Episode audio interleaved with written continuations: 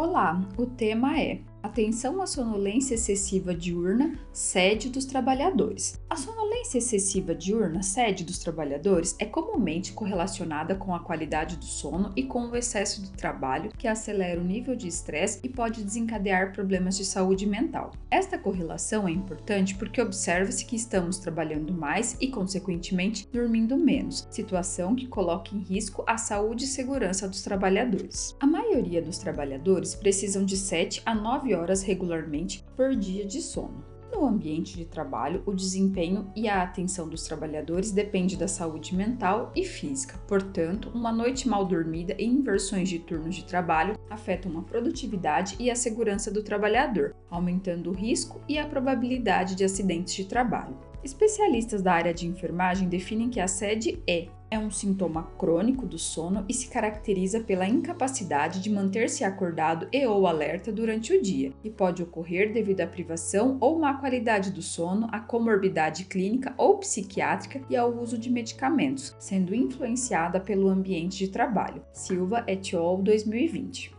As mudanças globais da economia, as exigências de produtividade, competitividade, eficiência, mudanças tecnológicas e demográficas provocam um aumento ou crescimento na quantidade de horas que trabalhamos no horário diurno e noturno, reduzindo o número de horas de sono. As exigências de mais horas de trabalho consecutivas e a sede aumentam os riscos de acidente de trabalho. Entre os principais sintomas, podemos destacar as queixas relacionadas com a sonolência diurna, o estresse, a irritabilidade, falta de concentração, fadiga, falta de atenção e os conflitos profissionais, sociais e pessoais. Para reduzir os efeitos no ambiente de trabalho, a probabilidade de acidentes de trabalho e promover a conscientização dos profissionais da segurança e medicina ocupacional, preparamos um blog que pode auxiliar a prevenir a sede entre os trabalhadores. Veja a seguir: Prevenindo a sede com os trabalhadores. Assédio é uma condição mental citada frequentemente pelos trabalhadores e que se manifesta pela distração no ambiente de trabalho, a sonolência grave, os comportamentos automáticos, lapsos de sono, a amnésia, irritabilidade no trabalho, entre outros fatores que aumentam os riscos ocupacionais e acidentes de trabalho e acidentes de trânsito. Quando os sintomas estão presentes há mais de três meses e existe uma perda de capacidade de concentração nas tarefas executadas no trabalho, é necessário passar por uma avaliação médica e adotar ações preventivas para melhorar a qualidade de vida do trabalhador. Profissionais especializados em medicina do sono recomendam que, para estabelecer um diagnóstico da sonolência excessiva diurna, SED, é necessário realizar uma avaliação clínica e exames físicos detalhados, investigar o sono e o impacto na sonolência no dia a dia.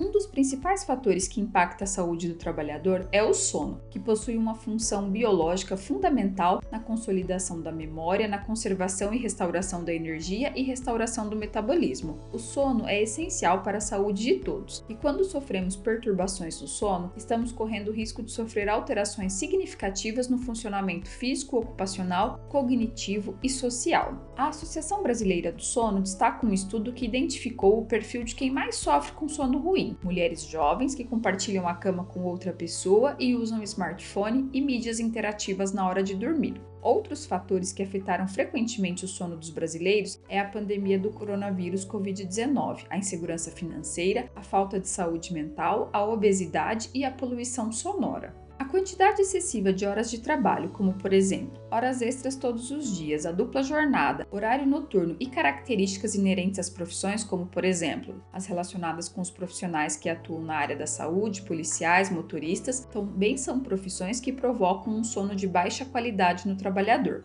São problemas que os trabalhadores enfrentam todos os dias e que podem ser enfrentados com o apoio da área de segurança e saúde do trabalho. Entre as principais ações preventivas que podem relacionar estão o monitoramento da saúde do trabalhador, a disponibilidade de um serviço de assistência social e psicológica, a conscientização do sono nos DDS, na CIPAT e pelos profissionais do SESMIT.